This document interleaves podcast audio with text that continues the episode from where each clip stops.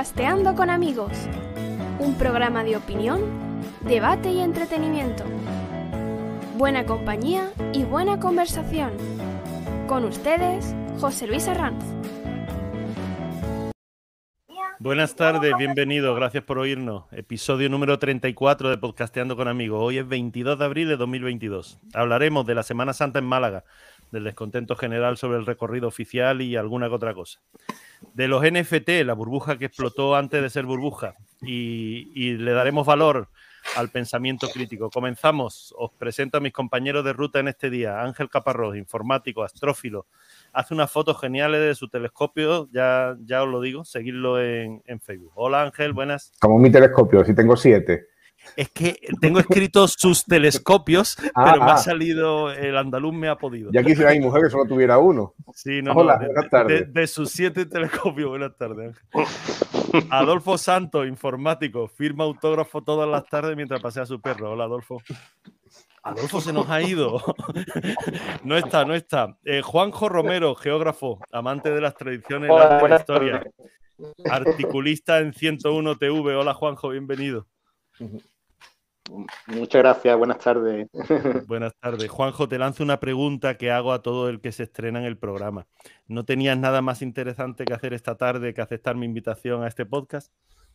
El tiempo lo ha determinado. El- la mala tarde que tenemos hoy con- en Málaga con ese temporal de viento que nos está dejando aquí en las casas. Bueno, es el momento ideal para la copita, el cigarrito y y, el podcast. y el cafelito. Muy bien. Manuel Jiménez, doctor, investigador, profesor. Eh, Manolo, buenas, bienvenido de nuevo. Yo Manolo me he tampoco. perdido un segundo. No, no, no. Me acabo Ah, de vale, perder bien. un segundo. Sí, Me acabo de perder un segundo por, por aquello de la. Ya sabéis, de, de la jaula de Faraday y estas cosas que estaba comentando. vale. Y ya sí estás. Vale. Ya sí estoy, estoy. Vale, Adolfo, Gra- hola, que, antes, antes había, habías caído cuando te he saludado. ¿Y sigo aquí? Y ahora sí estás aquí. Ahora sí estoy aquí. Bueno, no Hola a todos, bienvenidos. Creí que no superábamos esta presentación. Venga, vamos por la primera noticia. Semana Santa en Málaga. Descontento general sobre el recorrido oficial. Cuando una cofradía entra en el recorrido, ya te tienes que olvidar de ella hasta que salga más de dos horas después. Es el comentario de, de una, de un malagueño. Eh, teníamos que recolocar 8.000 abonados. Se defienden un poco desde la agrupación de cofradías. La seguridad y las tribunas muros eh, están a examen aquí en esta Semana Santa de Málaga. ¿Qué opináis, qué opináis de esto? Bueno, pues si quieres puedo empezar yo, si Tú mismo, parece. Juanjo. Y bueno, Adelante. pues bueno, esto ha sido este año lo más, ¿no? Comparado con años anteriores, claro, llevábamos tres años que no, no celebrábamos procesiones. Y bueno, habíamos tenido el antecedente de la Magna, ¿no? En noviembre, que había sido del, del buen gusto de, de todos los malagueños. Claro, no nos encontramos con la mayor parte de los cotos cerrados en los que nos hemos encontrado en estas procesiones. Ha habido eh, un cambio de lo que era la situación de, la- de los desfiles procesionales eh, que teníamos eh, en mente los malagueños, porque el malagueño normalmente la mayor parte de- del público que acude a ver las procesiones, bueno, pues es un público que se mueve mucho y que ve ahora una salida, después se va y se traslada a otro sitio para ver un, un cierto imagen de, otro, de otro trono, o bien ve un encierro. Entonces está normalmente en movimiento. ¿Qué ha ocurrido con esto? Pues que este año pues, se han colocado vallas en muchos sitios, se ha acotado mucho el espacio. Mm, gracias, también que decir que ha habido la reforma de la Tribuna de los Pobres y demás, que ha cortado el recorrido y entonces por seguridad y tal, que bueno, eso es indiscutible, Que no se ha completado, de hecho, ¿no? La, la tribuna sigue en obra, ¿no? La tribuna de los pobres. Eh, sigue en obra, la obra se ha extendido más de la cuenta, como suele ocurrir en este país, y entonces, bueno, pues ha llegado el momento de las procesiones y, y ahora hemos tenido que cerrar, han tenido que cerrar al ayuntamiento, pues, el itinerario en grandes, en grandes calles que eran tradicionales por donde pasaba la, la- la Semana Santa malagueña. Entonces ahora el hecho de haber hecho esto y haber puesto unas pantallas enormes en sitios insospechados, por lo menos en lo que era espacios abiertos tan grandes como era la, Plaza de la Marina, y poner esa parte de trasera que tenían esas, esas tribunas, que no, que no se pensaban que iban a estar ahí, pues claro, eso ha imposibilitado la visión de, de, muchas cosas, de, para empezar los edificios, o el turista que viene de fuera, o bien las personas que quieren pasar y ver los tronos desde fuera, como he dicho, de, estar moviéndose. Entonces, claro, en beneficio de gente que ha pagado una silla, que está muy bien, pero lo que no se puede acotar un espacio como un centro histórico y reducir una dimensión parecida y meter a más capacidad de lo que, de lo que puede hacerse. Tampoco puede hacerse eso, ¿eh? de mi punto de vista, ¿no? Sí, tú eh, lo voy a dejar para el, el, compañero la. Tú comentabas el callejeo que había antes. Eh, no, que tú comentabas el callejeo que había antes. Eh, yo no sé, creo que Adolfo tú también, ¿no? Porque creo que los otros tres no hemos estado en la Semana Santa, ¿no? De hace algún tiempo. que ya no se puede hacer con tanta tranquilidad, ¿no? Que aquello de veo aquí a, tal trono y ahora me cambio y me voy a tal calle eh, yo recuerdo en, la juventud con uno de nuestros colaboradores y, amigos de hace muchos años, eh, Manolo Aguirre, eh, era el que nos iba guiando porque sabía todos los puntos en cada momento donde había que estar y donde no había que estar, ¿no? Pero parece que esto ya no se puede hacer. Es que el nuevo recorrido oficial, a ver, no quiero ser crítico, que lo soy, como a mí personalmente el nuevo recorrido oficial no me gusta absolutamente nada pero eh, sí hace, mm, o sea, sí tiene una cosa y es que condiciona mucho las entradas de las distintas cofradías. Entonces, como que las concentra todas en un punto que es alrededor de, de Cisneros, Cisneros Pecerías.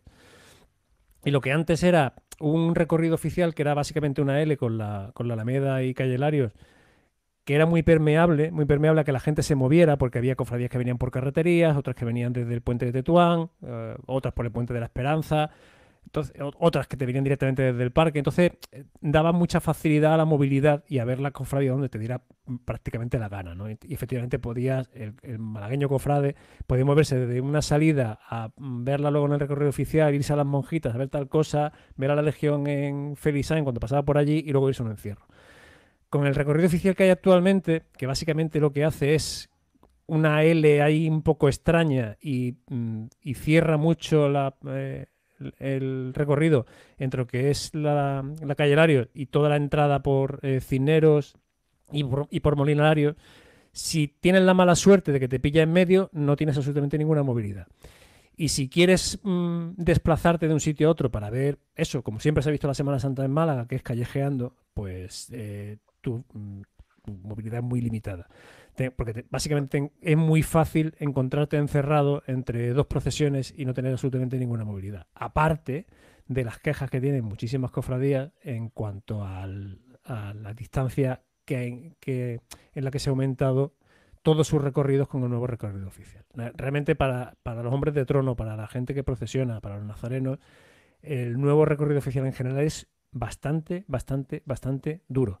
Aparte de que estéticamente, a mí personalmente como cofrade me parece un desastre. Ha introducido sitios que creo que son espectaculares, como puede ser Cisneros, Especería, em, incluso Torregorda, o la Alameda, que esa Alameda que antes estaba llena de, de, tribunas y que la gente se quejaba, ahora la Alameda está abierta y diáfana y cualquiera, desde casi cualquier punto de la Alameda puede ver el trono, pero luego no se ha metido esa cera de la Marina con el Sambódromo, que yo no sé si ponerme con el capirote en plan serio va a ir a una samba allí, la verdad. Eh, aprovecho para saludar eh, a, los que están oyéndonos desde, desde YouTube y están en directo. Está Julio, eh, Oscar, María José, Paloma.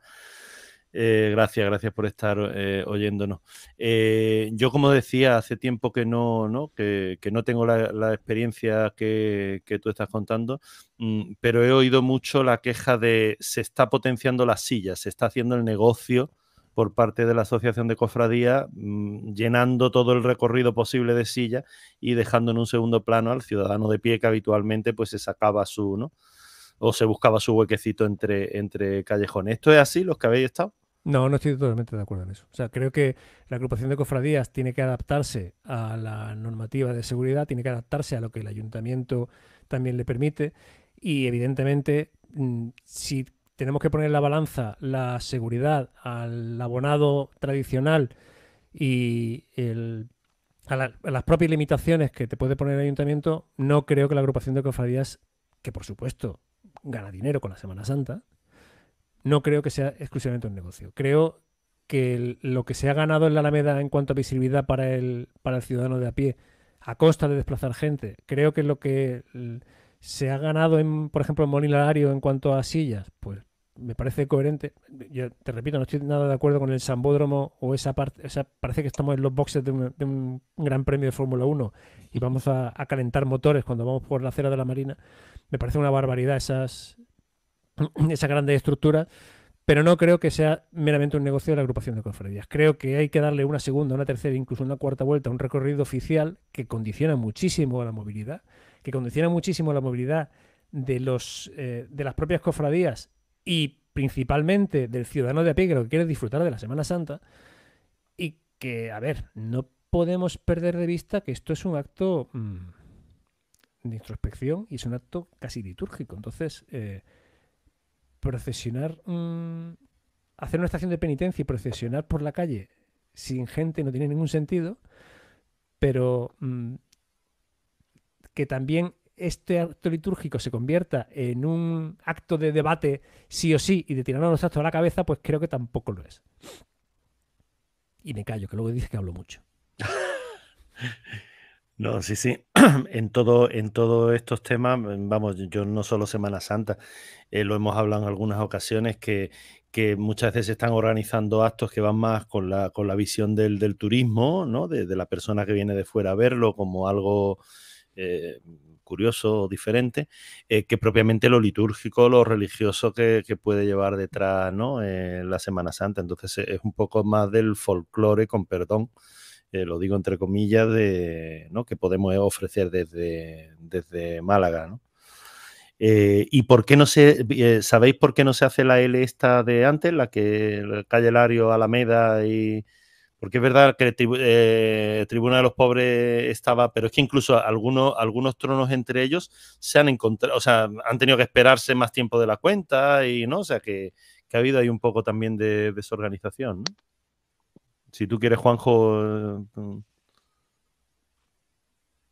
Mm, bueno, pues yo supongo que es por las razones de la obra, ¿no? De, carretería. Me imagino que por ahí es por donde ha ido la, cuestión. Entonces, aparte de que, bueno, han acotado también el recorrido por razones de seguridad, según dicen, que aunque yo he visto que también, bueno, hay sitios que han podido dar lugar a problemas de una emergencia. Si hubiera habido un caso de, de un apuro por lo que fuera, ¿no? Entonces asistir allí y salir de esos momentos, de esos sitios así en donde estuviera la, tan acotado el, los casos de, haber visto una salida y después de ahí dar un rodeo enorme para poder moverse a otro sitio, pues ese tipo de cosas, eh, desde el punto de vista de seguridad, pues lo veo que es contradictorio, ¿no? Aunque ellos dicen que, que más la seguridad, ¿eh?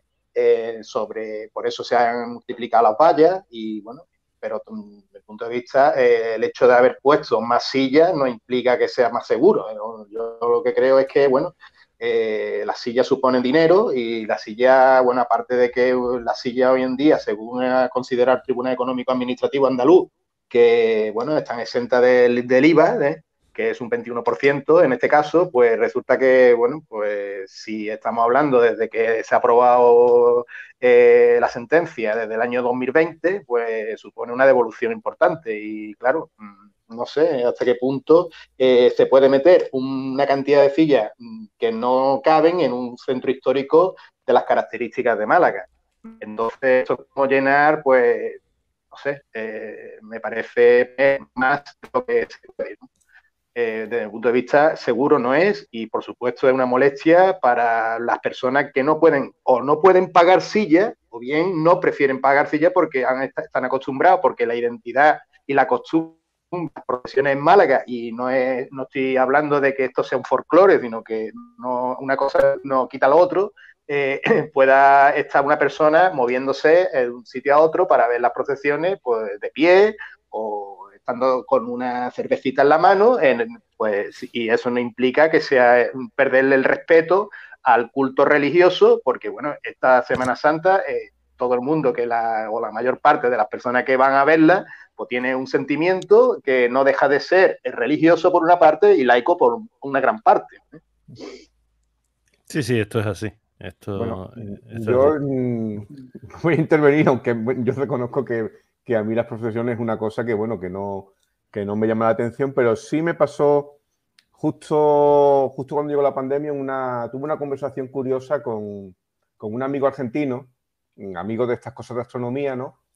Que de vez en cuando pues viene con, con la mujer, viene a Europa, y una de sus ilusiones era, era ver la semana, la Semana Santa y específicamente la Semana Santa de Málaga, porque había visto un documental donde salía la Semana, de Ron- la Semana Santa de Ronda, la Semana Santa de Málaga y la Semana Santa de, bueno, de imágenes de Vélez, ¿no? Y el tío se había quedado impresionado.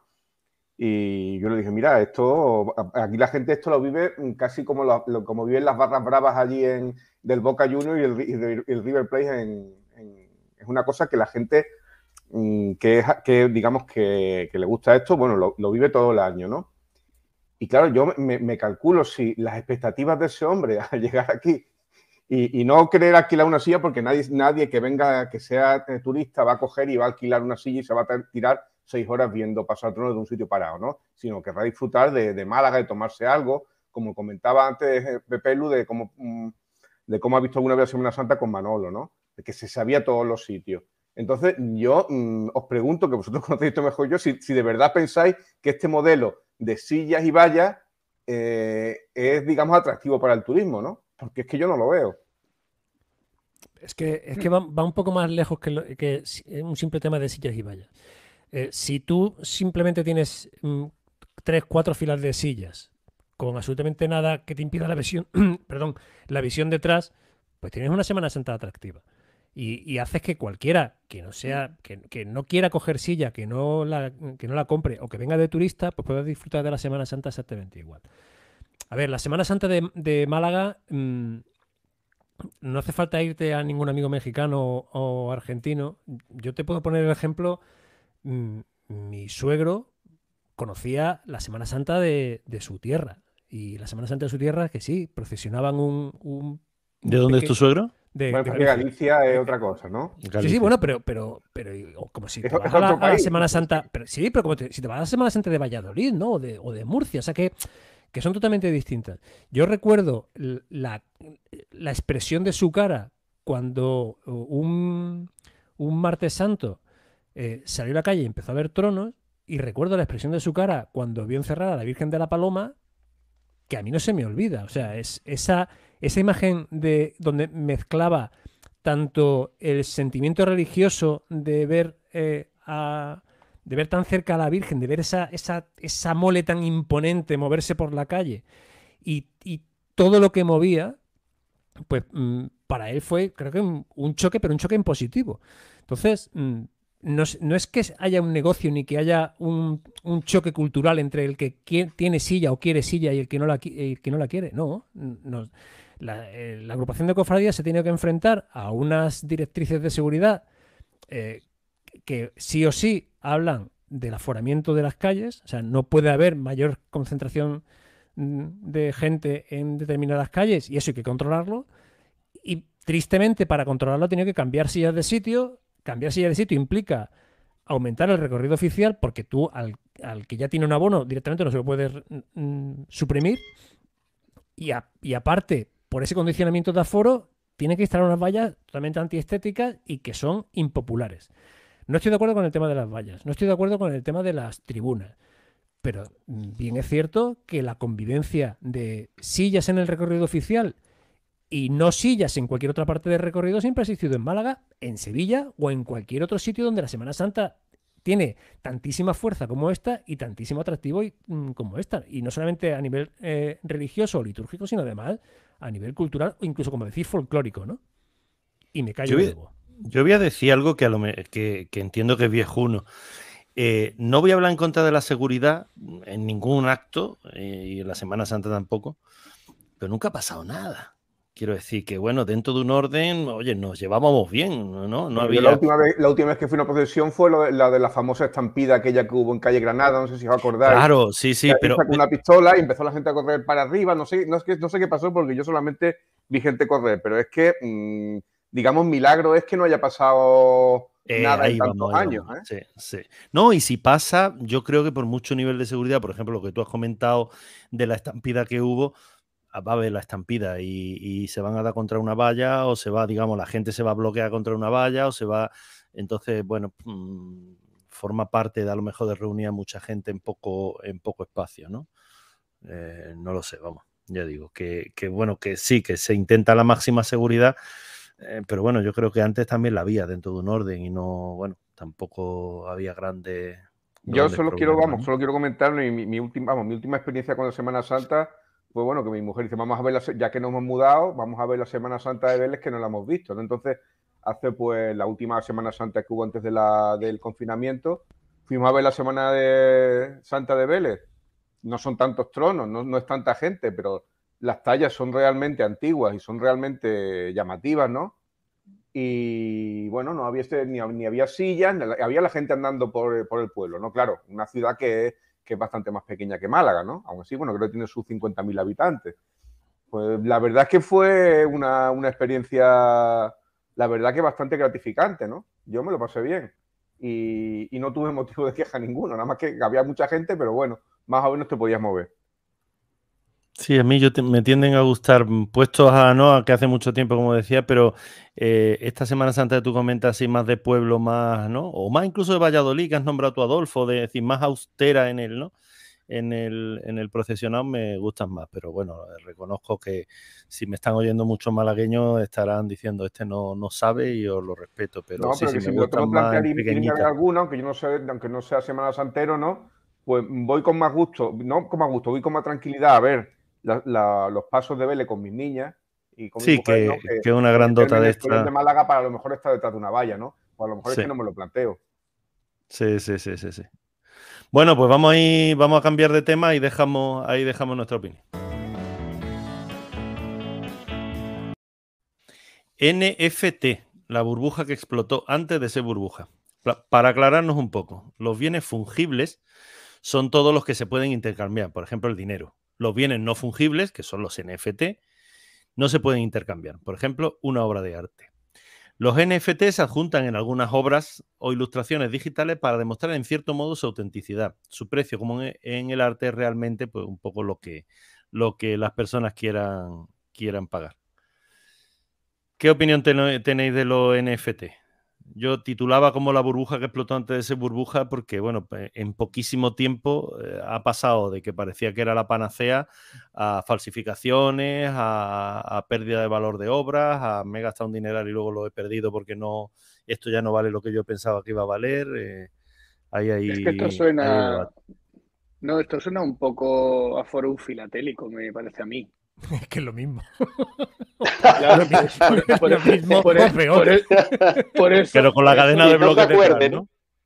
Claro, pero, Pero, pero yo creo que el el otro día nos explicaba, un, detrás. nos explicaba un compañero, compañero nuestro, vamos, de- del podcast, José Ramón, que conocía el tema de decir, mira, una cosa es el tema de, de los NFTs como, como, digamos, venta o certificación de una, de una, de una obra, ¿no? Y otra cosa es ese NFT, digamos, como token o como testigo de que, de que una determinada eh, creación artística, que podía ser, por ejemplo, el diseño de un edificio, ¿no? O él incluso que había vendido varias fotografías con su NFT. Es decir, es algo que certifica que una, una creación es tuya. Otra cosa es que tú bueno, pues vendas, vendas digamos, eh, esa, esa creación con el NFT para probar que has pasado la propiedad a otra persona, ¿no? Pero claro, el NFT en sí es una forma de autentificar un contenido digital. La pertenencia de, que pertenece a una persona. Es como si yo subo una fotografía a, internet y me la empiezan a copiar. Pues bueno, pues si yo tengo registrado cuando yo he hecho esa fotografía, he hecho esa creación, de que, de que fui yo el que la hizo y la tengo registrada, sí es un certificado de, de, algo que me, da, que me da propiedad, ¿no? No da, no da digamos, derechos de, copyright ni de explotación, pero sí da, digamos, una especie de, testigo de, venta o de propiedad de un, de un, bien, digamos, digital, ¿no? Entonces, bueno, por ese lado sí, sí es un, buen uso de, lo que es el, el, el, NFT, ¿no? Pero otra cosa es que ya se empiezan a vender, pues tú cojas una, cualquier imagen, como hacía poco, el, el tema del, de esto, del que se había intentado vender el primer, el NFT del primer tweet por 45 millones de, de, de, dólares. y se había comprado con 2,8, ¿no? Pues bueno, en la subasta el tío había tenido un precio de 280 dólares. Era la máxima cantidad que le habían ofrecido por el NFT, ¿no? Entonces, bueno, una cosa es el tema de la especulación y otra cosa es el tema del, verdaderamente el, el, uso y la utilidad que tiene el NFT. Sí, es que eh, capturar la pantalla que tú dices de Twitter no es una obra de arte, igual que jugar con los fractales o con cualquier eh, ¿no? programa que te hace cinco gráficas matemáticas muy bonitas con muchos colores, eh, no es arte, ¿no? Por mucho que, mm, veo por ahí perfiles, sobre todo en Instagram, que bueno, se sientan la mar de artistas, pero bueno, lo que estáis haciendo es jugando un poco con la de estas. Dímelo. no estoy... que fue el que lo descubrió, ¿no? ¿Cómo, cómo? Pero vamos. ¿Qué dice Ángel? Perdona, que no te he oído. Que no, que en el, caso de fractales y de, este tipo de imágenes, que el mérito sería de, de, Benoit Mandelbrot, que fue el matemático que, digamos, hizo la... la... de esta, la teoría. Sí, la, descripción De, cómo, del conjunto, el descubrimiento del conjunto. Sí, bueno, pues, pero vamos, te voy a decir una cosa. En cualquier parte del conjunto que es infinito, ¿no? Fractales, pero... Dímelo. Que, que digo que ahí tenemos a Joan Miró que contradice lo que acabas de decir. ¿Por qué? ¿En qué, en qué sentido? El sentido de coña marinera. Que me sonaba que sí, pero digo, yo qué sé, digo, no me voy a reír y que luego me digan, no, no, coño, que, lo diga en serio. Eh, eh. No, no, he querido arriesgarme. yo, yo, he tenido experiencias con el tema del blockchain a través de algunas ofertas que he recibido eh, bueno, que por parte de empresas que me han, propuesto abiertamente historias muy rocambolescas, ¿no? Y es que como soy un soy asquerosamente ético, todo hay que decirlo, pues termino por rechazar negocios que sinceramente me permitirían en muchos casos dejar de ser un tieso. Pero quizás, el, quizás soy un tieso precisamente por eso. pero sí he tenido experiencias con blockchain de, las cosas más inverosímiles que os podéis imaginar. Ofreciéndome mm, mucho dinero eh, por poner en marcha, pues eh, a lo mejor dispositivos que estamos eh, proyectando, que estamos, que estamos publicando trabajos sobre posibilidades de uso de algunos microchips en, en la rehabilitación de algunas historias. Y al final esto coge unas dimensiones con el mundo este del blockchain que terminas diciendo, bueno, es que esto que me estás que me estás proponiendo es un poco lo que estamos hablando ahora de las, de las NFTs, ¿no? Que al final es un poco venderte la moto, ¿no? No, termino de entrar en ese juego, pero, pero tengo esa sensación de que es un poco esto, va creándose una bola de nieve y todo va en una dirección, ¿no? Y tú estás ahí metido. Si tienes pocos escrúpulos, pues probablemente te forres pero no sé. es que es verdad, eh, decía Ángel lo que, lo que decía, no, lo que comentaba eh, eh, nuestro otro amigo José Gors sobre, sobre los NFT. Sí, como tal, es fantástico. Un DNI, digamos, por decirlo de alguna manera, de, esa obra digital o de ese, de, ese algo digital. el, el, blockchain, la cadena de bloques, no es mala, es buena. Ahora, claro, el uso que hacemos de lo uno y de lo otro, dice ahí es donde ya el uso humano, ¿no? El humano en medio es el que. El que el blockchain es como un algoritmo, de, vamos, equivalente a un algoritmo de ordenación. Quiere decir que el algoritmo de ordenación no es bueno ni malo, ¿no? Sino es una herramienta. Mm. Entonces, el blockchain es para mantener, digamos, una especie de, certificación de que, de que, ciertas cosas son, son digamos, ciertas, ¿no? Eh, Pero que, bueno, que en sí. no dice nada no se corresponde con delito. No estoy de acuerdo contigo. No dice nada de que la cosa sea cierta. A ver. bueno, que te pertenece, que algo, que, algo es cierto, no es cierto, sino que, que, digamos que certifica que tú has sido el primero que ha, que ha impuesto ese contenido, ¿no? Lo mismo que un Bitcoin es tuyo y no es de otro. Claro, pero ese Bitcoin lo puede intercambiar por otro Bitcoin mientras que el NFT no. Y el NFT tiene una, una pega y es que mueve la especulación. O sea, yo puedo coger mañana una imagen de un gatito de internet y ponerle un NFT, aunque la imagen no sea mía. Perfectamente. Y, puedo hacer que, o sea, yo te vendo ese NFT a ti y, eso queda en, ese blockchain registrado y tú se lo vendes a Pepelu y cada uno le ponemos un cero por detrás. Y de repente hemos hecho que crezca ese valor de ese gatito mm. cogido por internet, que crezca de forma exponencial. Pero lo que cuenta es el que, en el que está, lo, que está en el registro de la propiedad intelectual, no el NFT que tú emitas, ¿no? Porque ahora mismo no hay ninguna entidad oficial que emita NFTs, ¿no? Es que, Entonces, claro, eh, es que la, la- es el ni derecho de explotación ni de copyright que tú te hagas un NFT de algo. Pero que no hablo de copyright, no hablo de que eh, tú seas el artista. Es que el NFT se da a la mera y exclusiva especulación. Que, que determinados artistas el- tengan la posibilidad, por así decirlo, de firmar digitalmente su obra y de mm, ponerle esa cadena de bloques a su obra y venderla como suya, me parece genial. Y es la parte buena del NFT. El problema es que la parte mala del NFT supera con creces a la buena. Y lo- a lo que mueve es a la especulación. A la especulación igual que a la misma especulación, en el mismo burbuja inmobiliaria que tuvimos aquí en el, en el 2000. Pero es como todo, eso depende de- del valor que la gente le quiera, le quiera dar. O, o Pero si, hemos, si, hay, si hay un si, tipo... si hay si hay muchos tontos o muchos listos o lo, o lo que sean que creen que se van a hacer ricos con eso, pues Es bueno, que, tiene Ángel- el valor que ellos le quieren dar, pero no tiene otro valor, ¿no? Ángel, es que ese es el problema, que eh, se dedican a- y con perdón, a, ve- a vender mierda solamente porque alguien la compró por un precio inferior al tuyo y tú crees que lo vas a vender a poder Bueno, vender por como más pasó dinero. con los tulipanes en Holanda, que ya lo hemos Efe- comentado efectivamente, una vez, ¿no? efectivamente, exactamente, hasta exactamente cruje, igual, la misma hasta que la. Claro, hasta que explota. Claro, la diferencia del NFT es que no hay un producto. El producto es cualquier cosa. Y efectivamente no está regulado.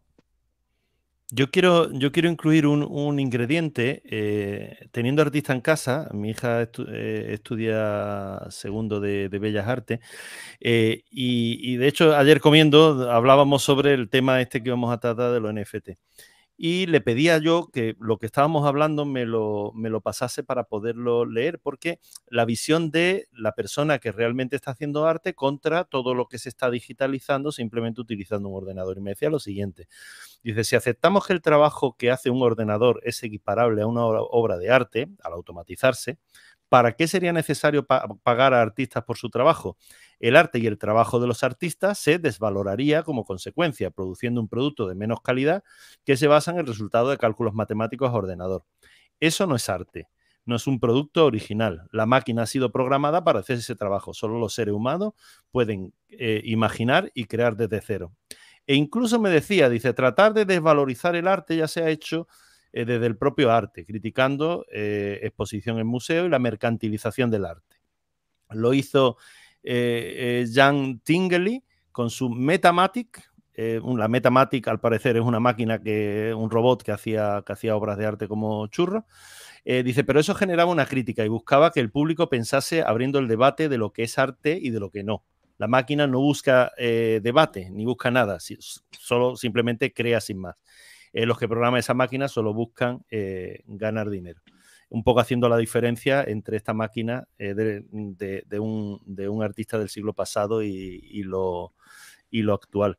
Mm, y me he centrado en los artistas porque dice, bueno, al final son ellos los que, por un lado, podían tener una, salida digital, que al fin y al cabo, yo creo que hoy ya hay muchos, muchos artistas que trabajan sobre digital, que trabajan sobre tableta gráfica, pero bueno, mm, se les ha metido todo el mundo en su, en su cotarro, ¿no? O sea, todo, el- to- todos eso, todos cogen un Mm. gatito y lo, y lo quieren y lo quieren vender. Pero es que si entra ya en el terreno del arte contemporáneo ni te cuento, ¿no? O sea, ¿qué valor tiene un vaso de agua puesto en arco? Sí, sí, sí, sí, sí, sí.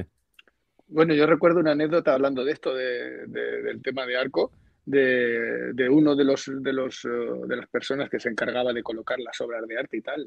Y, según parece, pues eh, una de las obras era un, un- grupo de piedras, pero como os digo, piedras, ¿eh? que se distribuían por el suelo y aquello era, era la obra de arte, ¿no?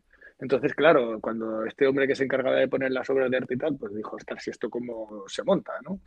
Pues entonces habló con el, con el artista en cuestión y le dijo, oye, mira, vamos a ver, ¿y esto cómo, cómo lo coloco, no? ¿De qué forma va? Y, y dice, no, no, como quieras, eso es al azar. Dice, cuentas, pues, menuda obra de arte, ¿no?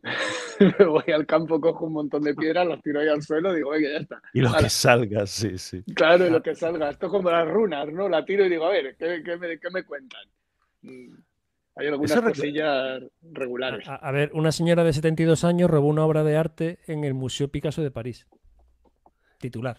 ¿No? Señora de Hombre, 72 pero- años roba, roba obra de arte en, en el Museo Obra Picasso de París. ¿no? Una obra física. Sí, Lo pero que- esa, lo- esa señora no sabía de blockchain ni de nada. Ella lo lo- que- sabía es no. hacer saltar las alarmas. No, atento. O sea, lo que robó ¿Qué? la buena señora era una Sí. chaqueta que había colgado en un perchero que Ah. el artista había puesto allí para que la gente la tocara, la usara y se sintiera más cercana a lo que él quería expresar del arte. La señora pensó que, que se, la habían, se la habían dejado allí, se la llevó a casa, como le quedaba grande, se la mandó a un sastre que la cortara y se le hizo su medida. Claro. Y se ha roto una Pues obra de hecho. arte. Claro, cuando la señora vuelve al museo es cuando la trincan. Dice, "Oiga, que usted se ha llevado aquí. Dice, ¿yo? ¿El qué? Bueno, claro. Una obra de arte. Una chaqueta que alguien se ha dejado. Ya está. Pero o sea, que, entonces ya que- entramos que en el tiene un valor, que damos al arte. Yo me voy a poner, me voy a poner en plan antiguo, ¿no? Ah, venga. Como plan serio. Vamos a ver, mm, hace en, durante la guerra civil. eh, El abuelo los- Cebolleta Los fondos, del, los fondos del, del Vuelve. Museo del Prado se subieron en camiones y se llevaron a. Se pasaron a Francia y luego fueron a Suiza, ¿no? Pues bueno, mi- mientras había, había gente eh, huyendo, eh, huyendo para pasar el Pirineo, andando para salir de, de la quema, ¿no? De, pues bueno, lo- hubo muchos camiones que se dedicaron a sacar los cuadros, ¿no? Entonces, ¿qué vale más? ¿Qué valía más? ¿La vida de esa gente que muchos de ellos se quedaron en el camino? ¿O salvar lo que era al fin y al cabo? Eran unos, unos pedazos de tela con, con aceite y, y tierra por encima, ¿no? De Sí, colores, todo ¿no? relativo. Si Nada lo vemos así. Entonces, bueno, ¿qué valor tiene el arte? El arte, pues el que le quiera, el, el que le queramos dar, ¿no? A lo mejor decir, no, es que eso tiene un valor incalculable. A lo mejor, pues para ellos, el valor incalculable es de, de las personas que, que tuvieron que hacer ese camino andando, ¿no? Entonces, ¿el valor del arte es un valor absoluto? No, es un valor que le da, que le damos cada uno de nosotros, ¿no? O que no se lo damos. Entonces, Claro, bueno, que- que me, que- me parece un poco estériles todas estas discusiones, ¿no?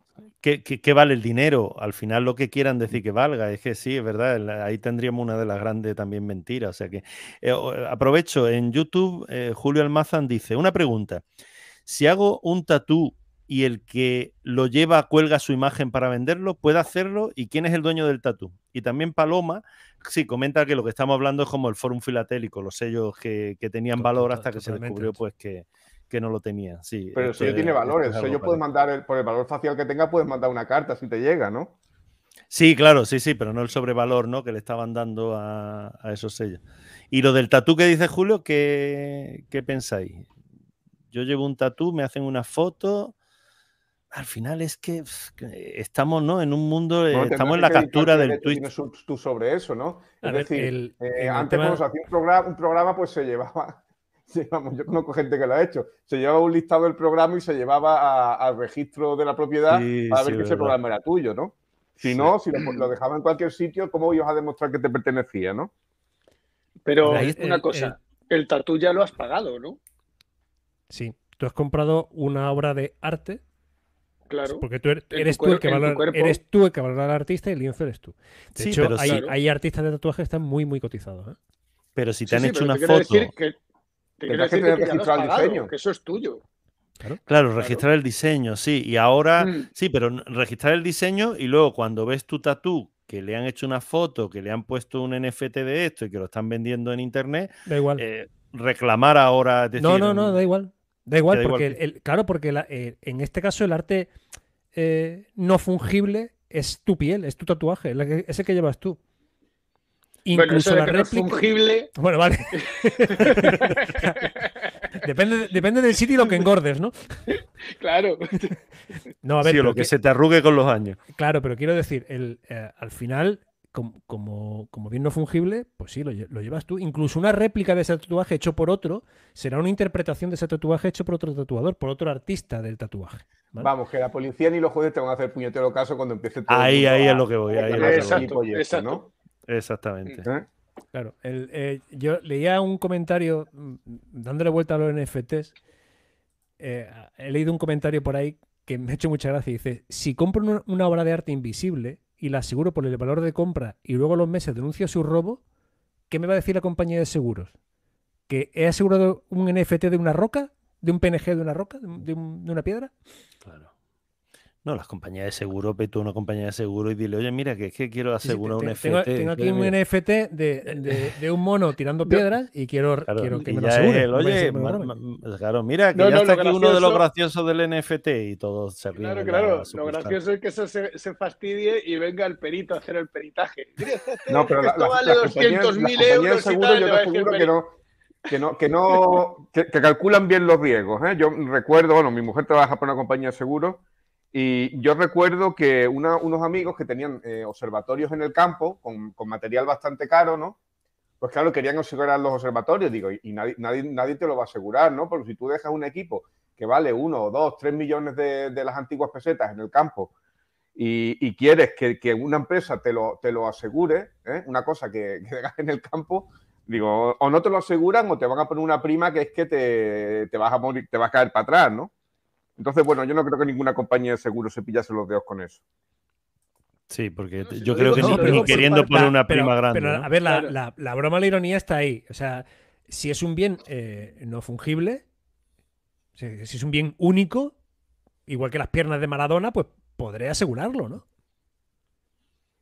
Creí que iba a decir el culo de Jennifer, López. vale, a pensar lo mismo, Ángel. A, ver, mentes calenturientas. me he dicho lo primero que, se me viene la cabeza. Maradona, es que tienes unos ejemplos mejorables, ¿eh? Bueno, el corazón se lo llevaron, ¿eh? No sé si sabéis que lo robaron o una cosa de estas. ¿No me... ¿Sí? Sí, pero para sí, pero el corazón de Maradona está en, está missing. Señor mío. La gente está muy mal. La gente está muy mal. vamos, a cambiar de, vamos a cambiar de tema con la frase mano. La gente está muy mal. El valor del pensamiento crítico. ¿Lleva al fin del pensamiento crítico los últimos cambios en la asignatura de filosofía en la ESO? Que parece que luego no son tantos como se ha dicho, pero bueno, que ha habido un, un pequeño cambio. ¿Buscan asignatura como educación en valores cívicos y éticos del pensamiento único? ¿Está el pensamiento crítico por encima de ideología y de gobiernos? ¿Qué opináis? ¿Estáis pensando por vosotros mismos? Aquí el mayor, el mayor crítico de todo este podcast de hoy es Manolo, que hable él. Eh, yo sí soy muy crítico. Pero no, ya hablando en serio, mm, yo, a mí, mi mujer se enamoró de mí porque, y esto es completamente cierto, ¿eh? Porque cuando me conoció... ¿Tienes el NFT? Estaba, no, no existían, no existían. Yo, ah, soy ya, por ahí te has librado, por ahí te has librado. Yo soy ya viejo. Que no es inventariable, macho. Sí. bueno, cuenta, cuenta tu historia de amor. Y fungible. mi mujer se enamoró de mí porque me conoció leyendo La rebelión de las masas de Ortega y Gasset. A mí es que Ortega y Gasset me encantan los dos. Y. o sea, tú llevabas. Tú llevabas el libro para dar el pego y dice el pego. Di la verdad. Manolo, por Dios, que la, que la ironía no se entiende en la radio. Hazme el favor. bueno, no, lo digo completamente en serio. Y, ya, pero esto me lo confesó varios años después. Eh, yo siempre he sido muy de, de lectura y muy de filosofía. Y eso fue un profesor de filosofía, Antonio Linares, al que si nos está escuchando le mando un fortísimo abrazo, en una época conflictiva de todos nosotros, como es la adolescencia tardía, eh, me descubrió el pensamiento. No sé si crítico o acrítico, pero me descubrió la capacidad que tenemos de reflexionar sobre lo que somos, y, sobre lo que realmente creemos que somos. Y mm, pienso que eh, realmente, independientemente de que estemos en la actualidad eh, dando las mismas horas, que en mi opinión, como hablábamos el otro día, mm, no ha habido grandes cambios, eh, sí es verdad que se está observando, o por lo menos yo observo, de un tiempo a esta parte una radicalización de pensamientos. Eh, hasta el punto de que, bueno, yo estoy completamente de acuerdo con el Papa Francisco, aún en mi ateísmo aférrimo, mm, cuando dijo aquello de que la mayor, la mayor exposición de la debilidad es la rigidez de pensamiento. Mm, y quizás, quizás, eh, haga, falta realmente mm, ser un poquito más abiertos de mente, no hasta el punto de que se te caiga el cerebro en el mundo negacionista o terraplanista, ¿no? Pero sí ser un poco más abierto de mente en cuanto a la tolerancia, especialmente con todo aquel que no piensa como tú, porque probablemente si no piensa como tú, esté más acertado de lo que tú te crees. Pero y, yo es que la verdad pienso, eh, el pensamiento crítico al final estará en más peligro, en, más peligro, perdón, cuanto menos culta sea la sociedad.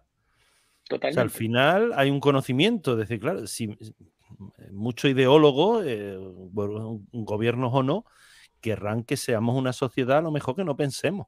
Pero vamos a ver, primero definamos lo que es pensamiento crítico, ¿no? Porque parece ser que pensamiento crítico es, digamos, ser un protector, ¿no? Decir, ah, pues esto no, pues esto no, pues esto no, ¿no? Yo creo que el pensamiento crítico es simplemente aprender a, saber a pensar, ¿no? A detectar una falacia y a detectar cuando algo que se nos está diciendo es verdadero o, es falso, o por lo menos tener los, tener los, elementos para, poder descubrirlo, ¿no?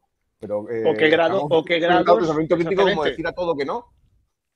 A ver, la capacidad de poner en duda. Grado, o qué grado de verdad o de falsedad eh, lo que estoy lo que estoy escuchando, claro. Claro, pero que eso, que, eso es una metodología, no nacemos con eso. El método científico sí. tiene unos, yo creo que unos Ángel, años. Pero, pero estarás de acuerdo que eso ¿eh? se aprende. Juanjo creo que está intentando entrar, lo que es que tiene un poco Pero Juanjo que se calle. Juanjo ahora que no hable, que se calle.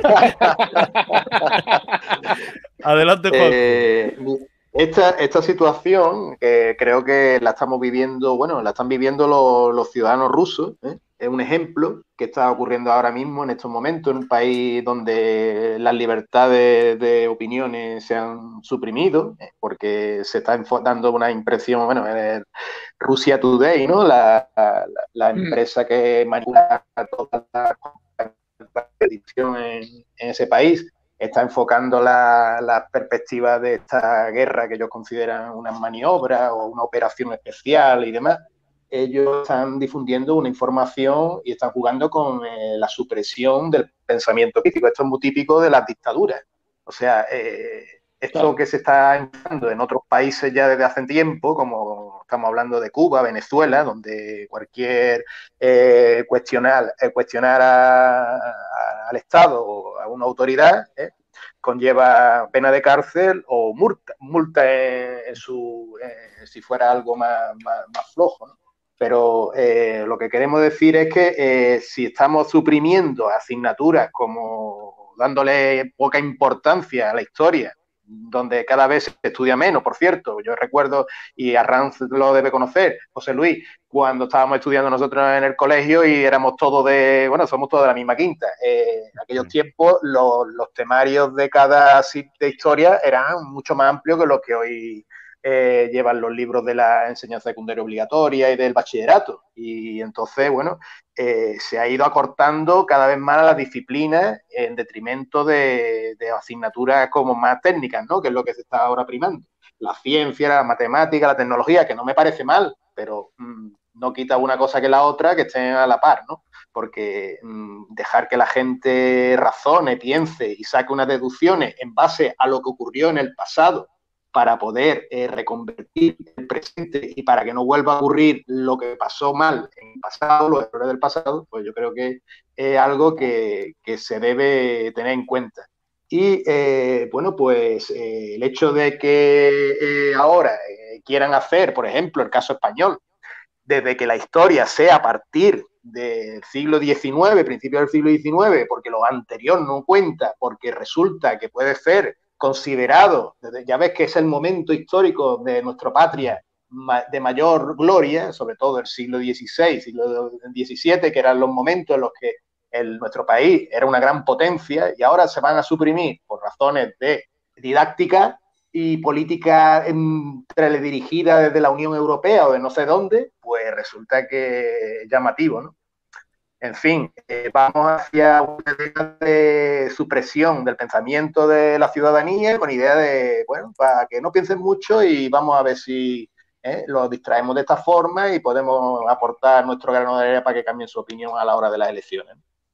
Bueno, Juanjo, Antonio hablando, perdóname, José Luis, hablando, precisamente De, de, la rebelión de las masas, el propio Ortega y Gasset deja con total claridad que las clases dominantes legislan para seguir siendo clases dominantes.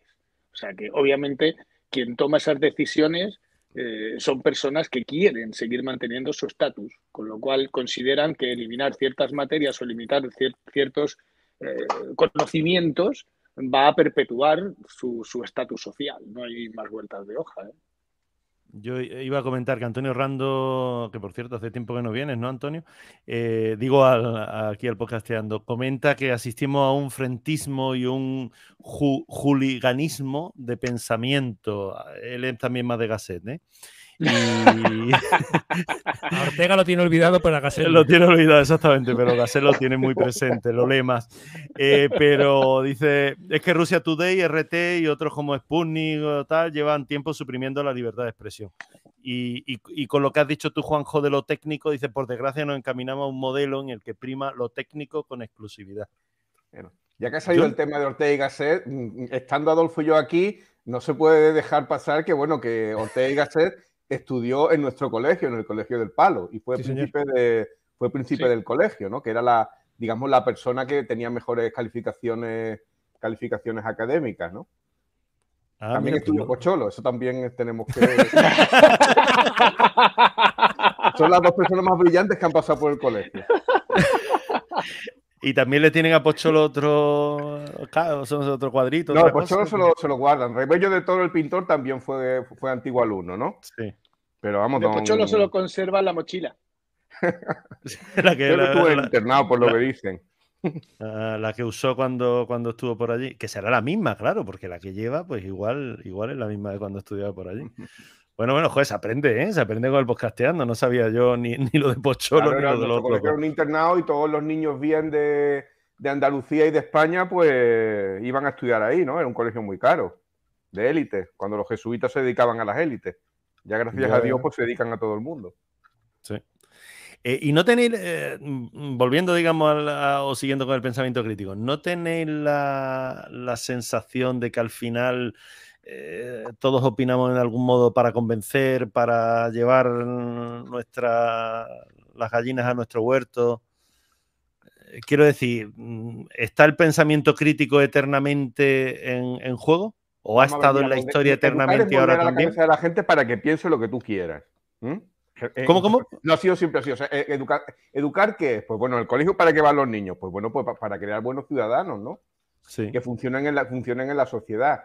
Que luego sean más libres o menos libres, bueno, pues eso depende del que está educando lo, que quiere inculcar, ¿no? En, nuestra época o épocas antiguas, pues bueno, se intentaba educar, pues un, digamos que fueran, la gente fuera buenos cristianos, ¿no? Y tuvieran las, las creencias de, pues bueno, de, cristianismo, de la Iglesia Católica, ¿no? Y bueno, pues luego mm, hoy se, lo que se intenta es, bueno, tener gente que funcione en la sociedad y que, bueno, sean buenos ciudadanos, ¿no? Pero no es eh, función que tú seas más crítico o menos crítico, ¿no? Eso te lo, da, da la vida y como tú te, como tú te formes, ¿no? Sí, sí, pero decía, decía mi gran amigo y, excelente catedrático eh, Miguel Ángel Santos Guerra en su libro La escuela que aprende, decía eh, el sistema educativo no debería dedicarse a eh, educar o, formar buenos médicos, buenos arquitectos y buenos ingenieros, sino buenas personas. Porque los mejores médicos, los mejores ingenieros y los mejores arquitectos de aquella época fueron los que idearon, diseñaron y construyeron las cámaras de gas que mataron a millones de judíos. Con lo cual, el sistema educativo debería dedicarse más realmente a eh, el ser humano que el niño es ya, no el que nos gustaría que fuera, sino el que es ahora, el que entra por la puerta. Todos entran diferentes por una puerta y queremos que todos salgan iguales por la otra. Y eso es absolutamente imposible. Pero es que tú no puedes saber el destino que tiene, que tiene tu conocimiento. Sabéis que el, químico que sintetizó la aspirina fue el mismo que sintetizó la heroína, ¿no? Y ahora que has mencionado el tema de las cámaras de gas, el, químico que, que, digamos, descubrió el ciclón Z, que era el agente químico con el que se, eh, exterminaban a, la gente las cámaras de gas, también fue el que, el que creó el proceso y descubrió el proceso de, generar los nitratos de abono, ¿no? que han sido los que han alimentado a la, población mundial desde, desde, hace 50 o 60 años, ¿no? y que han tenido el crecimiento de la agricultura. Es que los científicos, querido amigo, lo que hacemos es eh, meter cosas en máquinas, eh, trasladar esos resultados y después terceras personas cogen lo que nosotros hacemos y lo usan para su propio interés. eso debe, fastidiar, ¿no, Manolo? Bueno, hay de todo, hay de todo. Eh, por un lado te sientes bien en algunas cosas porque consigues pues, aportar algo a la humanidad y eso sinceramente es lo más gratificante que me ha pasado en mi vida. Y por otro lado, eh, pues te decepciona en muchas ocasiones pues, observar que cosas con las que estás trabajando pues, son utilizadas por terceros para según qué cosas, ¿no? Pero eso no lo vas a poder evitar porque el ser humano tiene esa dualidad, tiene esa, esas, eh, esa, esa, doble habilidad, la de buscar lo mejor, sacar lo mejor y también sacar lo peor. Y el, eh, una pregunta, ¿el Viagra en, en esa frase tuya en, qué, en dónde encaja? En el, en el priapismo. Todo lo que sea alejarse del pensamiento platónico, ¿eh? todo eso de donde la observación y dejar hablar y dejar de a ver qué, dice el, interlocutor y de decir, bueno, pues y de ahí se aprende, de la humildad. Dejar, ese es el típico de aprendizaje y el más puro.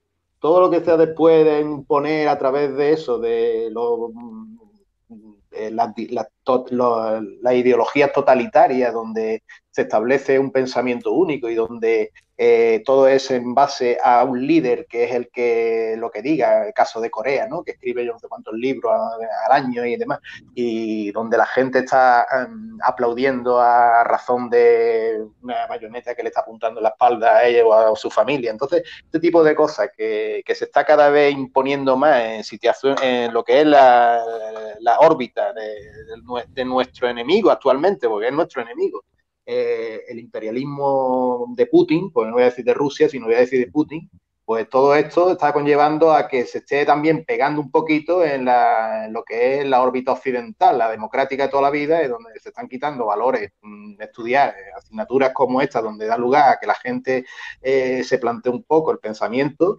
y, y, reflexiones sobre situaciones que han pasado, que fueron negativas y que se le dé la vuelta, ¿no?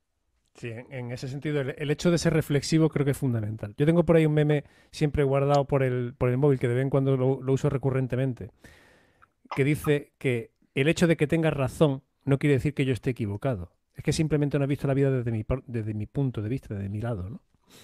Entonces, mm, el pensamiento crítico no va solamente en poner en duda, no va solamente en no creerse lo de, lo de los demás, como decía Ángel, sino también el, tener esa humildad de vamos a escuchar al que tengo enfrente y, vamos a ver la vida. Lo que, lo que los, eh, los hijos de la Gran Bretaña resumen como lo de ponerse los zapatos de otro, ¿no?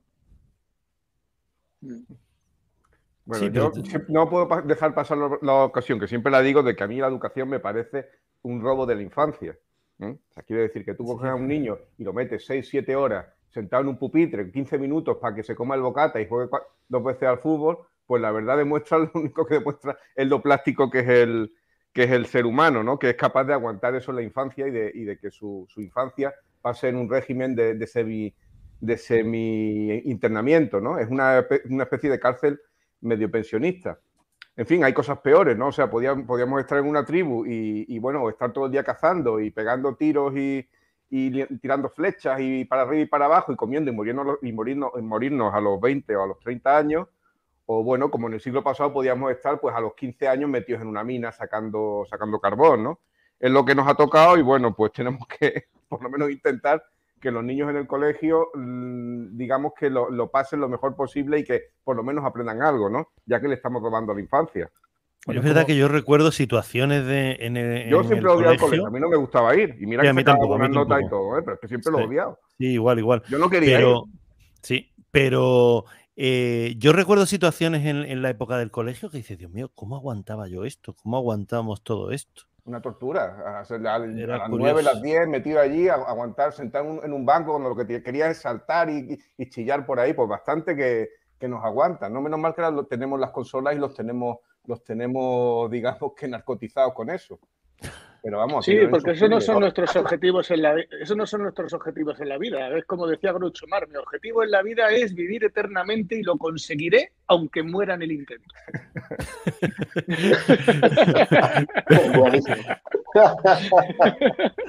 es verdad que sí.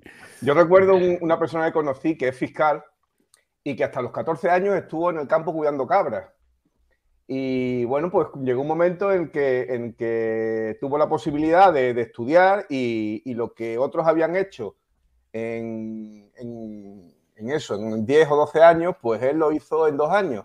Y entró en la administración y ahora es fiscal, ¿no? Pues bueno, quizás cada uno, cada uno tiene sus tiempos, ¿no? Pero muchas veces a lo mismo el colegio es una guardería de niños, ¿no? Y los tenemos ahí porque no los podemos tener en otro sitio. Correcto. Sí, es cierto, es cierto, sí. Di, de hecho, José Luis, José Luis, que me conoce bien, vosotros también sois de mi quinta, pero José Luis me tuvo de compañero en alguna ocasión. Sí, sí. Eh, yo, yo, era un estudiante... Y sobrevivió, ¿eh? Sí, sí. sí, sobreviví. Y, él sobrevivió a mí. Sí, sí, fue, sí, fue, una supervivencia. A Juanjo también otra época, o sea, sí, sobrevivimos. Di, perdona. yo, yo, era un estudiante malísimo pero malísimo. Cierto. Eh, me aburría horrores. Lo certifico, vamos, sí, sí, es que es verdad, ¿para qué vamos a decir otra no, cosa? No, no, no, estoy diciendo ninguna mentira, era, era absolutamente infumable. Yo no soportaba el centro escolar, me parecía aburridísimo. No me ofrecían nada que me fuera, que fuera interesante. Yo empecé a estudiar cuando, sí, sí, no, yo empecé a estudiar cuando entré a la universidad, que sí que me parecía apasionante lo que estaba estudiando, pero hasta ese momento yo he pasado más horas en el paseo marítimo de Welling que en el instituto de Welling. Y de esto puede dar fe nuestro gran amigo eh, Magnani, que mm, gran parte de esas horas las compartía conmigo. Bueno, se nos acabó, se nos acabó lo que se nos daba. No, nos tenemos que despedir. Eh, bueno, seguiremos, seguiremos en otro. Eh, Ángel, gracias. Nos vemos en el siguiente, nos oímos en el siguiente. Venga, hasta la próxima. Adolfo, gracias, chao. Gracias, chao. Juanjo, muchísimas gracias. Un placer tenerte aquí. Un placer, un placer. Oye, me quedo con una cosa de NFT, el traje del emperador, ¿eh? ese cuento tan maravilloso donde timaron a un emperador, ¿eh? Pues con eso me quedo. Sí, bueno, que Cervantes tiene el, el, de las maravillas que, que, se lo copiaron, ¿eh? Es de Cervantes, es la idea.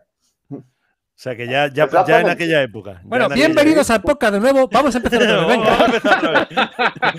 Eh, Hombre, el que, el que no veía la función no era cristiano viejo, ni era hijo de su padre, antes del traje del emperador. Es que, joder, muchas veces decimos, sí, el traje del emperador. Venga ya, hombre, si lo copió Cervantes. Bueno, lo dicho, Juanjo, adiós y, Manolo. Manolo me queda por, por decirte adiós. Hasta otro día, Manolo. Un placer siempre.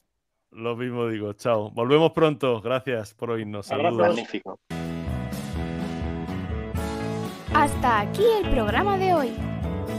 Gracias por compartir este tiempo con nosotros. Hasta pronto.